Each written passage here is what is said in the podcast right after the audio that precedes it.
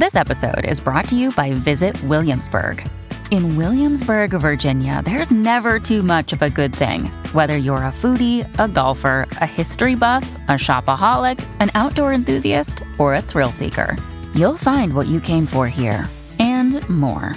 So ask yourself, what is it you want? Discover Williamsburg and plan your trip at visitwilliamsburg.com. Another day is here, and you're ready for it. What to wear? Check. Breakfast, lunch, and dinner? Check. Planning for what's next and how to save for it? That's where Bank of America can help. For your financial to dos, Bank of America has experts ready to help get you closer to your goals. Get started at one of our local financial centers or 24-7 in our mobile banking app. Find a location near you at bankofamerica.com slash talk to us. What would you like the power to do? Mobile banking requires downloading the app and is only available for select devices. Message and data rates may apply. Bank of America and a member FDIC. Hola, esto es New Books Network en español. Hoy, en nuestro episodio de Tesistas, un podcast de la Red de Historia Económica Iberoamericana, nos acompaña Reinaldo de los Reyes Patiño, doctor en Historia del Colegio de México e investigador postdoctoral por la Universidad de Ginebra. Su tesis se titula Transición energética, infraestructura y medio ambiente en la Ciudad de México, 1910-1970. En más de 300 páginas distribuidas en ocho capítulos, Reinaldo estudia la transición del uso de energías orgánicas a las energías modernas en la Ciudad de México entre 1910 y 1970, integrando no solo las fuentes de energía y sus usos, sino también los diferentes convertidores empleados, las infraestructuras energéticas y el impacto ambiental eh, de todo ello. Reinaldo, muchas gracias por aceptar nuestra invitación a presentar tu tesis. Gracias a ustedes por la invitación. Em, la primera pregunta está, eh, es para una abreboca sobre tu tesis para nuestros oyentes y es, inicias tu introducción con la frase, es la ciudad doliente, nos propusimos destruir el valle y lo hemos conseguido.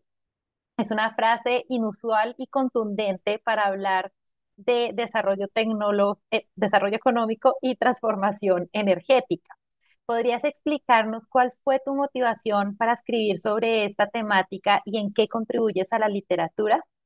Sí, con todo gusto. Bueno, eh, entiendo que la frase es un poco estridente, diría yo, y para poner el contexto, es una frase de un intelectual mexicano muy importante del siglo XX y es una frase que está escrita en los años 70. Y me interesa porque está enunciada justo al final de mi periodo de, de tesis, de estudio, y refleja en gran parte la, eh, la visión casi apocalíptica que existía sobre la Ciudad de México. Es una visión donde se lamenta de las transformaciones que han ocurrido en los últimos años y pareciera estar diciendo cómo llegamos a este punto y se supone que todos los pasos que hemos dado habían sido para construir una mejor ciudad y resolver algunos problemas, ¿no? Entonces, ¿qué hicimos mal en el trayecto para llegar acá? Eh, y justamente una de las cosas que, que digo para responder esa pregunta, pues hay que investigar cuáles fueron esas decisiones y en particular qué papel jugó la energía en todo ese proceso de crecimiento que para los años 70 se percibía como una cosa desmedida y, y que se había salido de control. Eh, es una visión que comparten muchas ciudades en los años 70, por cierto, a lo largo del mundo. Eh, pero ¿qué, ¿qué, nos podía decir la Ciudad de México sobre eso? Eh, ahora, ¿cómo me interesé en el, en el tema y en particular en el tema de la, de la energía en la Ciudad de México. Eh, mm, no quiero hacer la historia muy larga, pero digamos que cuando yo entro al, al doctorado, lo que me interesaba más bien era estudiar la alimentación. Yo había trabajado antes historia agraria, principalmente ganadería en el norte de México, pero ya me había interesado por estudiar la relación entre el campo y la ciudad. Había sido algo que no había estudiado solamente los aspectos de producción, sino también del consumo. Y dentro del consumo, pues las ciudades juegan un papel muy, relevante. Y aquí yo diría que hay un libro que me, me, marca mucho la ruta que sigo en la investigación, que es un libro que se llama Nature Metropolis de William Cronon, que es uno, un investigador eh, estadounidense de historia ambiental, que es también un referente y creo que como muchos otros nos ha, ha marcado, eh, porque un poco lo que él plantea es que los bienes que se extraen de la naturaleza eh, para el consumo en las ciudades, pues no son simples commodities o no son simples mercancías, sino que son como el vehículo para estudiar la relación estrecha que guardan las ciudades con la naturaleza. Entonces, yo entro al doctorado con la intención de estudiar el crecimiento de las ciudades y la demanda y su repercusión en más allá de las ciudades, digamos, en el campo. Eh, pues, digamos, era una investigación que pretendía abarcar no nada más alimentos, sino todo tipo de materiales, pero eh, pues muy pronto me doy cuenta de que es imposible hacer en el tiempo que tendría que ser una tesis un trabajo de esa magnitud. Entonces empiezo a delimitar algunas cosas y me, eh, digamos que la energía surge como uno de esos vínculos más importantes eh, durante el siglo XX. no nada más durante el siglo XX, pero digamos que es fundamental en ese, en ese periodo.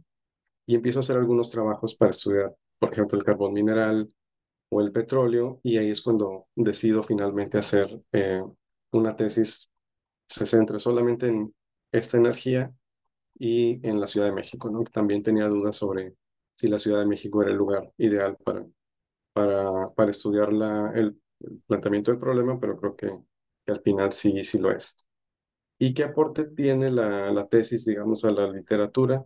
Pues yo creo que hay, hay varias cosas, ¿no? Primero, pues la tesis propone en términos muy generales que, que no se puede explicar ese gran crecimiento de la ciudad sin estudiar los recursos energéticos. Y creo que había un faltante ahí importante, eh, porque los recursos energéticos pues eh, transforman completamente la dinámica urbana del siglo XX y no son nada más los recursos que están en las inmediaciones de la ciudad, sino eh, una, un cambio importante que ocurre en este periodo también es que gracias a ciertas innovaciones tecnológicas, pues es cada vez más fácil acceder a recursos que están cada vez más lejos de las ciudades. Eso abre como una posibilidad de que las ciudades crezcan a una escala que no, no había sido posible en periodos anteriores.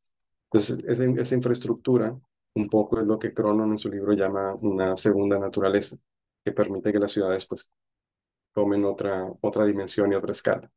Entonces ahí estaba relacionando varios factores, no nada más la transición energética, sino también las infraestructuras y por último también el medio ambiente, porque todos estos cambios traen una relación con el ambiente también muy distinta a la que había ocurrido en periodos anteriores.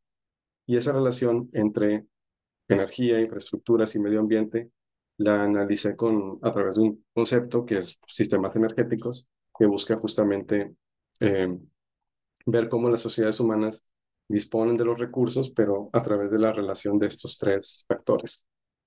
Y eh, podría decir, para cerrar ya esta parte, que siento que en cada uno de, los, de estos tres elementos hay algún aporte eh, que vale la pena discutir y relacionar con otras investigaciones que, se están haciendo muy recientemente. Respecto a las transiciones energéticas, pues creo que la tesis aporta evidencia de que, como ya han dicho otros también, pues eh, son procesos graduales, no son disruptivos, no ocurren de la noche a la mañana y que además no solo se superponen fuentes, sino que también se superponen las infraestructuras que proveen esos recursos y que todo esto al, mismo tiempo pues tiene eh, impactos ambientales inmediatos, pero que también pueden percibirse a largo plazo.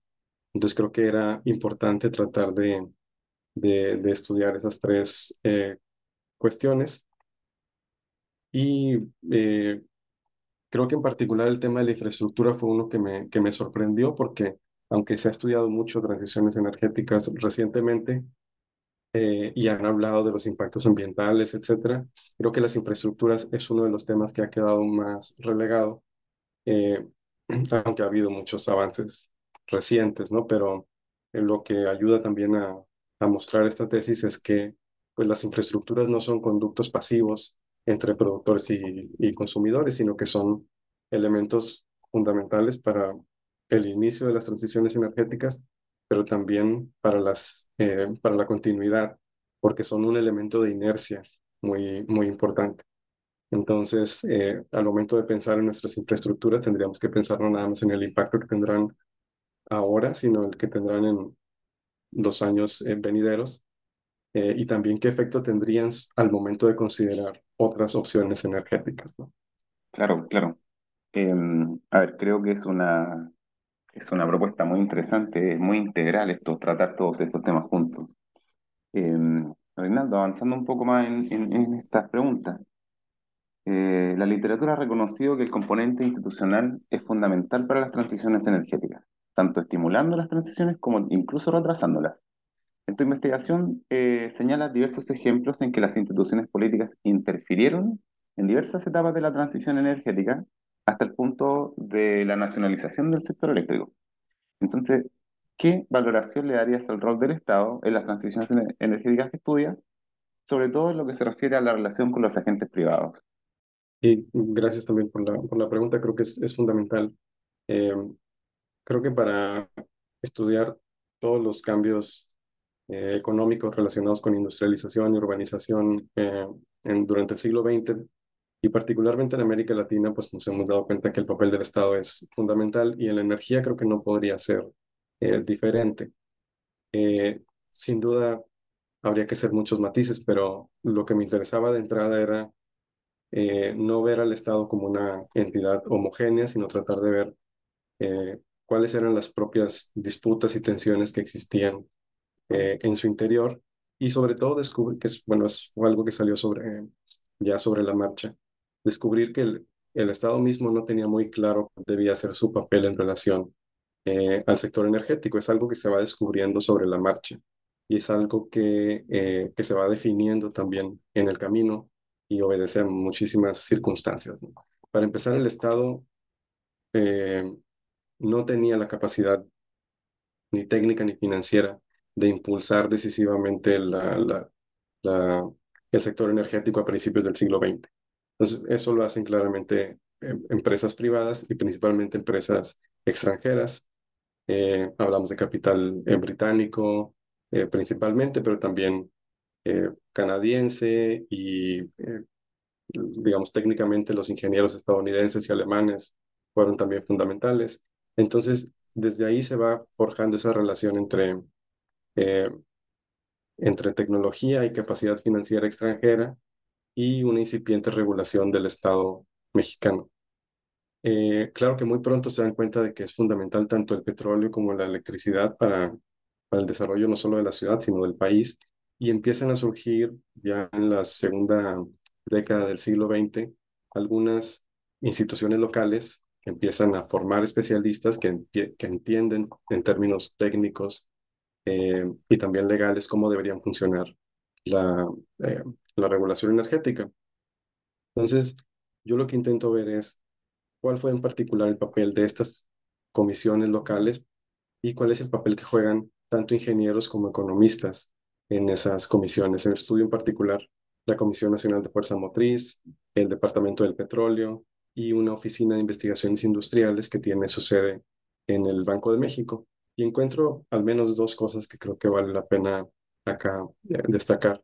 Primero era que cada una de las instituciones locales eh, tenía sus propios debates y esos debates tenían correlatos a nivel internacional. Entonces, digamos, ahí las redes de expertos juegan un papel muy importante. Las revistas, las conferencias, eh, todo tipo de comunicación eh, a nivel global, digamos, estaba, estaba jugando un papel importante. Y la otra cuestión es que, a mi parecer, creo que, creo que hay cierta evidencia que lo, que lo sustenta, hay una visión distinta sobre la energía que tienen tanto los ingenieros como los economistas. Eh, lo que yo veo es que los ingenieros, tanto eléctricos como petroleros, tenían un discurso mucho más, eh, digamos, los ingenieros eléctricos tendían a pensar que la energía hidroeléctrica era la solución para todos los problemas del país. Y los ingenieros petroleros pensaban que el petróleo era la solución para todos los problemas del país. Entonces tenían ciertas pugnas, eh, sobre todo durante los años 10 y 20. Y en los años 30 surge un nuevo, este, una nueva especie por ahí que son los economistas, que apenas están profesionalizándose en, en pues, digamos, en México, pero en México en particular. Muchos de ellos eran ingenieros, agrónomos o civiles, o algunos ya se habían formado como economistas y eran los primeros economistas que había en el país. Pero lo que vienen a hacer los economistas, sobre todo el Banco de México y esta Oficina de Investigaciones Industriales, es aportar una visión un poco más racionalizadora y tratar de ver no uno de los, de los recursos como la solución para todos, sino qué recurso funcionaba mejor en cada circunstancia concreta. Entonces, eh, creo que ahí es, es un papel importante el que juegan estos, eh, estos economistas de la Oficina de Investigaciones, lo cual no quiere decir que siempre se les hiciera caso, ¿no? Eso es algo que en la tesis quizá carece, porque yo veo cuáles son sus proyectos, cuáles son sus ideas. Quizá no alcanzo a descubrir cuál es su impacto en términos reales en, en lo que ocurrió al final de cuentas. Menciono un ejemplo nada más. En la Oficina de Investigaciones Industriales se creía, bueno, no, se sabía a ciencia cierta cuánto petróleo había y se decía que era bastante escaso. Entonces, que el poco petróleo que había en México había que cuidarlo y usarlo de manera muy racional y no desperdiciarlo. Eh, y no había suficiente exploración todavía. Entonces se hablaba del petróleo como algo escaso, no algo abundante. Sin embargo, los ingenieros de petróleos mexicanos pues no tenían esa misma concepción y hubo muchos debates allí a la, a la larga. Eh, los economistas creían también, o los que estaban en esta oficina, que los países de América Latina debían desarrollar su propia forma de entender la energía, porque eran países que a diferencia de los países que tenían una mentalidad de carbón, decían, como Inglaterra o Estados Unidos, porque el carbón era fundamental. En América Latina tenía que pensarse en países con mentalidad de petróleo y eso implica una lógica totalmente distinta. Entonces, más bien son estos debates los que trato de ir ahí descubriendo y cómo el Estado va formando pues, estas instituciones que van, eh, van descubriendo la energía como un concepto importante para la planeación económica. Eh, y en efecto, las nacionalizaciones, tanto el petróleo en el 38 como la energía hidroeléctrica, perdón, en el 60, pues son, eh, son muy importantes, pero no sabemos todavía hasta qué punto son decisivas para fomentar el consumo, tanto de energía eléctrica como de petróleo, porque parece que la tendencia del consumo venía ya eh, a la alza. Entonces, hay todavía algunos huecos ahí que, que, haría falta explorar todavía más. Reinaldo, si los oyentes nos pudieran ver, se darían cuenta que Martín y yo a todo lo que nos está, a todo lo que acabas de responder, movemos la cabeza diciendo sí. Eh, eh, eh, y sí a, que, a, lo que mencionas y, desde, la, desde lo, lo, que hemos leído sobre, sobre pensamiento económico y desarrollo de las ideas, mencionas como los ingenieros, los ingenieros eléctricos, los ingenieros de petróleo y los economistas tenían formas diferentes de ver el sector. Eh, y esto creo que es parte muy importante de lo que desarrollas en tu tesis, y es que los individuos sí juegan un papel fundamental en pensar en el, el sector y el desarrollo económico. Y esto me lleva al salto al capítulo 4, que es en donde habla sobre los impactos de largo plazo que tuvo la infraestructura energética para los habitantes de la Ciudad de México y para el medio ambiente, es decir, ya desde esta otra figura del mercado que es el consumidor y quien utiliza eh, la electricidad. ¿Podrías explicar cómo se resolvió esa tensión entre las necesidades económicas y medioambientales de la Ciudad de México, sobre todo por esto que mencionas de que hay un antes, un durante y un después del impacto medioambiental? Gracias también por la, por la pregunta. Yo creo que eh, yo creo que no se resolvieron del todo las tensiones. Eh, más bien lo que intento, al menos, no en el periodo en el que yo estudio, ¿no? Por eso mismo empieza con un escenario tan catastrófico, porque pareciera que no se resolvieron muchas de esas tensiones que hubo entre el crecimiento económico y el medio ambiente. Más bien pareciera que se había sacrificado eh, el medio ambiente en favor del crecimiento económico, lo cual obviamente es simplificar demasiado, pero en el fondo creo que tiene algo de razón. Lo que de alguna forma trato de ir viendo es cómo eh, más, digamos, si acaso una de las formas en las que se resolvieron las tensiones es relocalizando los daños ambientales. Antes, cuando, digamos, se consumía sobre todo carbón vegetal, los habitantes que estaban en los alrededores de la Ciudad de México, los habitantes de la ciudad podían percibir cuáles eran los daños ambientales que estaba provocando ese consumo.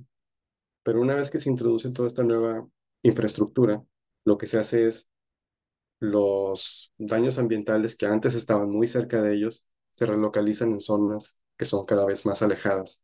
Entonces ya no los están viendo y digamos que esa es una forma de resolver la tensión para la ciudad, pero en realidad está creando otros problemas en otros espacios. Yo hablo, por ejemplo, de, de los caminos que recorren los oleoductos o el tendido eléctrico y cómo ahí se están generando también problemas eh, sociales y ambientales importantes. De hecho, llego a mencionar, aunque no lo desarrollo, eh, un concepto que es, una, que es una especie de no lugar energético, es decir, espacios donde, donde pues los habitantes de esos espacios no son ni productores ni consumidores de energía, pero tienen que estar lidiando con las consecuencias de ambos mundos, ¿no? Entonces creo que eh, esos no lugares energéticos, que alguien podría decir que son zonas de sacrificio también, pues fueron una forma de aliviar la tensión al interior de la ciudad por algún momento, pero el crecimiento que tiene la Ciudad de México es, es bastante acelerado, como el de muchas ciudades de América Latina en este periodo, y eventualmente se vuelven a manifestar muchos de estos, eh, de estos impactos ambientales en la, en la ciudad. Creo que ya para los años 70 son evidentes. Eso se cruza con el discurso ambientalista que desde los años 60 toma muchísima fuerza, porque resulta que los daños ambientales ya no están nada más en la contaminación de los ríos o, o, o del suelo, etcétera, sino también está en el aire y empieza a ser percibido que muchos de los habitantes de la ciudad pues están expuestos a esa mala calidad del aire que produce pues, la quema de combustibles fósiles en particular. Entonces, digamos que la respuesta concreta sería que no creo que se resuelvan del todo bien estas tensiones entre lo económico y lo ambiental, como de hecho pues no están resueltas ahora tampoco, sino más bien a veces están eh, más escondidas, ¿no? Eh, si pudiera decir un fenómeno nada más eh, que sí fue importante, aunque escapa al periodo de la tesis, es que llega un punto en que ya es insostenible, por ejemplo, tener una refinería tan grande al interior de la ciudad. Y ahí, eh, pues finalmente se opta por cerrar esa refinería. Lo que yo digo es, bueno, es una buena solución en términos ambientales, aunque en términos sociales creó muchos problemas porque hubo pues, una buena cantidad de, de trabajadores que se quedaron de la noche a la mañana sin, sin un ingreso, no hubo un plan adecuado para para ellos. Y, y bueno, pareciera que se hizo ahora un sacrificio social en nombre de, de, de un bienestar ambiental, que ya podríamos discutir luego si, si es tal o, o no es tal. Eh, pero bueno, creo que las tensiones ahí, ahí siguen, eh, incluso hoy. Sí, seguro. Tenemos muchos ejemplos de esas tensiones, no solo en México, en todas partes, ¿no? Em, Oye, Reinaldo, eh, como, como muy bien demuestra tu trabajo y como lo mencionabas también hace un- unos minutos atrás, las transiciones energéticas no son abruptas ni homogéneas. Eh, en todos los casos, siempre conviven rasgos de economía orgánica con otras de eh, elevada modernización. Sin embargo, los hogares son generalmente los que transitan más lentamente las energías modernas y como muestra en el capítulo 7, dicho proceso no estuvo exento de conflictos. En tu caso de estudio, la dotación de recursos energéticos, de convertidores adecuados y de infraestructura energética en la Ciudad de México eh, suponía ciertas facilidades para transitar de la biomasa a las energías modernas. ¿Cómo afectaron estos factores a la transición energética de los hogares? Bueno, el tema de los hogares creo que es uno de los más, eh, uno de los más enigmáticos que, que, est- que se encuentran por ahí y, que se ha estudiado eh, eh, ya por algunos otros eh, historiadores e historiadoras. Y, no, no es nada más enigmático para nosotros los, los historiadores, sino que en la en, digamos, en testimonios de la época, estoy hablando de los años 30 y 40, ya se hablaba de que era casi un, eh, uno de los capítulos más interesantes en la historia de, de la investigación para sustituir un recurso por otro en México, el tratar de evitar que la gente siguiera utilizando carbón vegetal. Pero en realidad es un asunto complejo porque si bien aún después de que hay un oleoducto que cerca, digamos, el petróleo de la ciudad, hay una refinería, hay una gran presa que puede suministrar energía eléctrica, pues el ritmo que crece la ciudad parece que hace que no sea suficiente para que esa energía llegue a cada uno de los hogares. Pero no es el único factor. Digamos, en el caso de la energía eléctrica resulta que era demasiado costoso introducir em, estufas eléctricas. La energía era muy costosa y las estufas eléctricas también, entonces no fueron una opción, aunque se estudió muy seriamente en los años 20. Luego, cuando llega la refinería a la ciudad, eh, el gobierno se acerca a ellos y dicen, bueno, tenemos este problema, queremos que la gente deje de usar carbón vegetal, ¿qué proponen ustedes? Y ellos proponen empezar a usar coque de petróleo. Eh, y empieza la refinería a hacer experimentos muy interesantes para tratar de sustituir eh, ese combustible en los hogares. Pero resulta que ninguno de esos experimentos funciona. Intentan combinar de, todo, eh, muchas sustancias, incluyendo excremento, etcétera, para tratar de encontrar un tipo de combustible que, sea, que se adapte a los hogares de, de, la población capitalina. Para resumir un poco la, la, historia, ¿cuál fue uno de los problemas que se dieron cuenta que estaba ocurriendo? No, no era nada más el combustible, era las casas no estaban, eh, digamos, no tenían una distribución adecuada como para que el humo que se quemaba en los anafres o en las pequeñas estufas eh, escapara fácilmente. Entonces no era nada más cambiar el combustible y no era nada más cambiar el convertidor. Era también en el fondo rediseñar todas las casas habitación de la Ciudad de México y eso era prácticamente imposible. Entonces empiezan a, a ver que hay otro tipo de problemas y que ningún carbón mineral ni ningún carbón de petróleo va a poder ser la solución para sustituir el. Eh, una opción que parece viable en un inicio es las estufas de petróleo.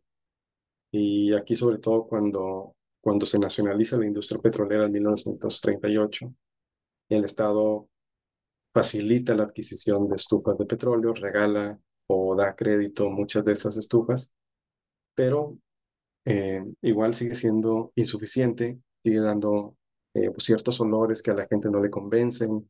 También está toda esta, eh, la resistencia que tienen muchas personas a, incorporar un nuevo combustible. Con la electricidad decían, por ejemplo, que no les gustaba porque la comida sabía electricidad. Y con el petróleo, pues que el, el olor del petróleo se impregnaba en los alimentos y no, no era el adecuado. En fin, siempre hubo ese tipo de resistencias. Finalmente, una cosa que funciona es el gas, pero no el gas natural, porque también hay, hay otra historia de complicaciones del gas natural en la Ciudad de México, eh, no por la disponibilidad, sino más bien por la infraestructura, porque la Ciudad de México es una zona sísmica, donde introducir eh, tuberías de gas hubiera sido muy complicado también, o muy costoso más bien. Eh, y finalmente se opta por gas licuado de petróleo, que es lo que hasta la fecha se sigue usando mayoritariamente en la Ciudad de México a diferencia de otras ciudades donde el gas natural sí, sí logró eh, imponerse como el combustible más importante de las cocinas. En la Ciudad de México tenemos que el gas LP fue al final el, el, que terminó predominando. En fin, eh, lo que me interesó ver también a lo largo de todos estos cambios es cómo nunca una tecnología sustituye completamente a la otra, sino que la gente a veces tiene carbón vegetal, tiene una estufa de petróleo y tiene una estufa de gas, porque quizá eh, cocina en la estufa de gas, pero las tortillas prefiere hacerlas en un brasero con carbón vegetal porque el tiempo de cocción es más adecuado ahí, etc. Entonces, eh, son complementarias, más bien, diríamos, y, eso es a lo que me refiero cuando digo que las tecnologías también se superponen. Gracias, Reinaldo. En, vamos a dar un salto a otro actor del mercado y es em, que en tu tesis mencionas el asunto de cómo la Mexican Light and Power Company absorbió a sus competidoras, eh, pero que aún así presentó problemas que aumentaron la dependencia de los combustibles fósiles. ¿podrías hablarnos un poco sobre ese papel de la, de la, de la compañía y cómo se resolvieron es, los conflictos en la Ciudad de México? Sí, la historia de esta compañía es muy interesante. Eh, y, y bueno, como había mencionado ya antes, es una compañía que llega a México a principios del siglo XX. Eh, se, se fundó en Canadá, pero con capitales británicos y con, digamos, eh, con, con ingenieros eh, estadounidenses sobre todo. Entonces, era eh, hay una combinación interesante. No nada más establecen en la Ciudad de México, tienen también eh, en Brasil intereses muy interesantes, este conglomerado, también en Barcelona. Entonces están en, varias partes entrando al negocio de las, de las utilities, ¿no? que le llaman. Cuando llegan a la Ciudad de México se dan cuenta de que hay muchas empresas eh, que están ya suministrando energía eléctrica, pero todas a muy pequeña escala. Entonces, con el saber ingenieril y un poco la megalomanía que caracterizaba a algunos de los personajes involucrados en la compañía, deciden hacer una de las presas más grandes del mundo en ese momento, absorber a todas las pequeñas empresas que estaban en la Ciudad de México y convertirse en un monopolio. Lo que yo trato de resaltar ahí es que eh, como que la fe excesiva en la técnica y en querer depender solamente de una fuente energética hizo que las cosas salieran muy mal en un inicio.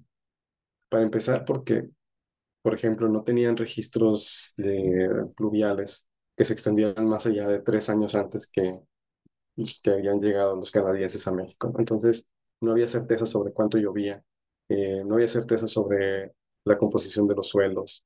En fin, quizá fueron demasiado optimistas al momento de planear esto y que al momento de eliminar la competencia, porque cuando hay una sequía terrible, eh, por ahí de 1908, 1909, lo que termina pasando es que la empresa tiene que comprar cada vez más carbón mineral, que era bastante costoso para la, para la época. Entonces, eh, con tarifas ya muy competitivas, habiendo absorbido a todos los competidores y con ese nivel de gastos, la compañía estuvo a punto de, de quebrar y, y bueno, se provocaron ahí muchísimos problemas. Entonces, eh, es un poco jugar como con esta idea de que creer que una energía, por más limpia o sucia que sea, puede ser la solución para todos los problemas. Un poco eso mismo ocurre después, hacia finales de los años 40, 50, cuando de nuevo se está discutiendo si la energía hidroeléctrica es la solución para la Ciudad de México o si eh, hay que empezar a pensar ya más bien en la energía termoeléctrica al final creo yo lo, que termina pasando es que la energía termoeléctrica, dependiente sobre todo del petróleo, termina por desplazar poco a poco a, la energía hidroeléctrica. Y no diría nada más en el caso de la compañía, creo que el mismo Estado se fue dando cuenta de este fenómeno y poco a poco fue, eh, fue apostando por, eh, primero por la hidroelectricidad, pero eventualmente también por el petróleo. De manera que ya para 1950 más de la mitad de la energía eléctrica que se generaba en el país era termoeléctrica. Y por primera vez eh, la hidroeléctrica empieza a ser, empieza a quedar relegada, digamos. Genial, Reinaldo, gracias. Oye, Reinaldo, em, en otras regiones o, o países de ingreso medio, la falta de energía o la dependencia energética que supone la importación de energía fue un conflicto que impactó negativamente en el crecimiento económico de, de estos países que se han estudiado. En el caso que tú estudias en México, México es productor y es exportador de energía. Además, eh, el crecimiento demográfico de la Ciudad de México suponía un mercado interno que estimulaba el desarrollo industrial. Entonces, la pregunta es, ¿cómo repercutieron eh, los beneficios de la dotación energética y demográfica para el crecimiento industrial de la Ciudad de México? Eh, bueno, yo creo que fueron, fueron fundamentales, es parte de la, de la idea central de, de la tesis. Ahora, Quizás si hiciéramos un ejercicio contrafactual pudiéramos empezar a pensar qué hubiera pasado si no estuviera, eh, si no estuviera a la disposición de la ciudad toda esa cantidad de recursos energéticos, que hubiera, cuál hubiera sido el costo, por ejemplo, de importarlos, etcétera. Es un ejercicio que no hago, pero eh, creo que por lo que se demuestra queda claro que eh, el contar en ese momento con la infraestructura y los recursos necesarios para para dotar de energía a la Ciudad de México fue fundamental para la concentración de la producción, para la concentración de la mano de obra y, que además, digamos, de, un mercado de, de, consumidores que estaban muy cerca de esas zonas de producción. Entonces, eh, esos factores fueron los que hicieron que la ciudad creciera más allá de lo que, de lo que, digamos, más allá de lo que pensaban que podía hacerlo, incluso al grado que para los años 70 tienen que empezar con planes de desconcentración industrial y tratar de revertir esa tendencia que había provocado esa concentración. Ahora, una cosa que, que me gustaría mencionar es que, aunque México es un país eh, productor y exportador de petróleo, por ejemplo, en gran parte del periodo que estudio en esta tesis, las exportaciones de petróleo no fueron significativas. Digamos, México fue un gran exportador en la segunda y la tercera década del siglo XX, principalmente en la segunda. En la tercera empieza un declive importante. Y en todo ese periodo que va de los años 20 hasta los años 70, las exportaciones de petróleo son bastante bajas. Más bien, gran parte de la producción es para el consumo interno. Entonces yo creo que ahí eh, resulta fundamental que se haya tenido a disposición, a disposición ese petróleo. Quizás si lo comparáramos con otros países de América Latina, podríamos hacer un ejercicio más interesante para saber eh, qué de particular tuvo México por tener esa disposición de petróleo en comparación con otros países que quizá no la tuvieron, ¿no? Creo que ahí es donde, donde vendría a ser importante un ejercicio comparativo para poder darnos cuenta de, de, de qué tanto repercutió o cómo en particular repercutió esa disposición para el crecimiento industrial de una ciudad o de, o de un país. Ahora, no es nada más, eh, es algo que no estudio yo tampoco, pero ahora que lo mencionabas, creo que también no es nada más la disposición, sino habría que ver las políticas de precios, por ejemplo, en torno a los subsidios a la gasolina, los subsidios al, al diésel o al combustóleo que utilizan las empresas. Creo que eso también podría abrir la puerta para ver qué tan decisivo fue eh, contar con este recurso al momento de, de, de, un periodo de crecimiento económico, pues como no ha habido otro en la historia reciente de, de México. Bueno, llegamos a la, a la pregunta final, Reinaldo, que está dirigida a los integrantes de nuestra red, que son en su mayoría investigadores jóvenes. Y algunos de ellos seguramente en este momento se encuentran en el proceso de dar los siguientes pasos después del doctorado. En tu caso, hoy estás haciendo un postdoc en Ginebra y sigues estudiando la energía, pero esta vez para la región. ¿Cuáles son los retos de pasar de estudiar un país, México, a pensar América Latina? Bueno, pues primero, eh, eh, creo que de ahí viene la, la importancia de estudiar temas que estén de moda y, para, y que reciban financiamiento eh, internacional. Eh, yo sinceramente no tenía, eh, no tenía en mente que, que me fuera a incorporar un proyecto que estuviera estudiando esta cuestión energética en América Latina y cuando vi la convocatoria pensé que encajaba bastante bien y, y dije, bueno, creo que no estaba tan perdido con mi enfoque, pero como yo, creo que hay muchos otros que, que están trabajándolo y que debemos eh, pensar cómo ciertos estudios pueden vincularse a espacios más amplios.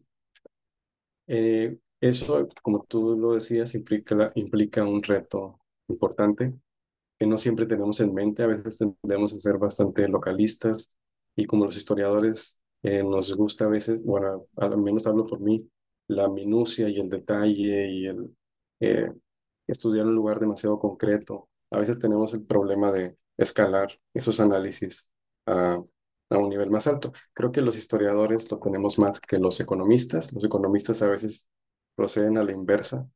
Eh, ya dependerá de cada historiador económico cómo se identifique más, pero en mi caso eh, sí es un reto para mí que no lo tengo resuelto todavía, cómo escalar de, un lugar a otro.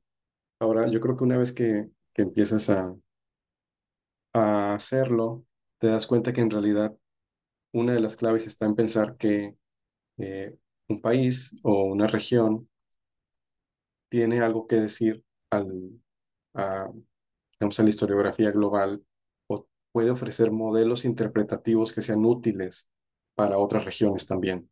Entonces, el punto está en cómo se presentan esos modelos interpretativos. En este caso, eh, ¿qué puede decir América Latina y su relación con el petróleo y con el Estado? ¿Qué puede decir a otros países, por ejemplo, del sur global, eh, que pasaron por procesos más o menos similares o procesos similares, pero sin disponibilidad de energéticos? Eh, ¿cómo podemos articular esos diálogos? No nada más con el sur global, por decirlo de alguna forma, sino también eh, qué dice América Latina para entender las transiciones energéticas del siglo XX en el norte global. ¿Qué es lo que hace diferente a América Latina de Europa o de, o de Estados Unidos? Entonces, creo que empezar a pensar en esos términos es lo que, eh, es lo que nos ayuda, ayudaría a tener un panorama un poco más amplio. Eh, no sé si respondí muy bien tu pregunta, no sé si quieres hacer alguna otra acotación, pero eh, digamos que es un proceso el que yo mismo estoy todavía tratando de, de, entender. Diste una excelente respuesta porque en realidad hablaste del proceso y de esos retos que implica pasar de, del análisis de un país a toda una región. Y este asunto de que Latinoamérica, a pesar del esfuerzo que hacemos todos de verla, de, de encontrar similitudes eh, y diferencia y de seguir llamando la región de América Latina, todavía no, todavía son más las diferencias las que persisten, así que muy bien, todo muy bien. Martín. Sí. sí, muchas gracias Reinaldo y esperamos que te vaya muy bien en este proyecto que estás iniciando. Eh, y nada, con esta última respuesta de Reinaldo cerramos este episodio de Tesistas, que tuvo como protagonista a Reinaldo de los Reyes Patiño, doctor en Historia por el Colegio de México e investigador postdoctoral por la Universidad de Ginebra. Reinaldo, muchas gracias por aceptar nuestra invitación y aprovechamos de invitar a toda nuestra audiencia a leer la tesis de Reinaldo, a contactarlo y hacerle sus preguntas y comentarios sobre la investigación que ya realizó y la que está realizando actualmente. Así que nada, hasta el próximo episodio y nuevamente muchas gracias.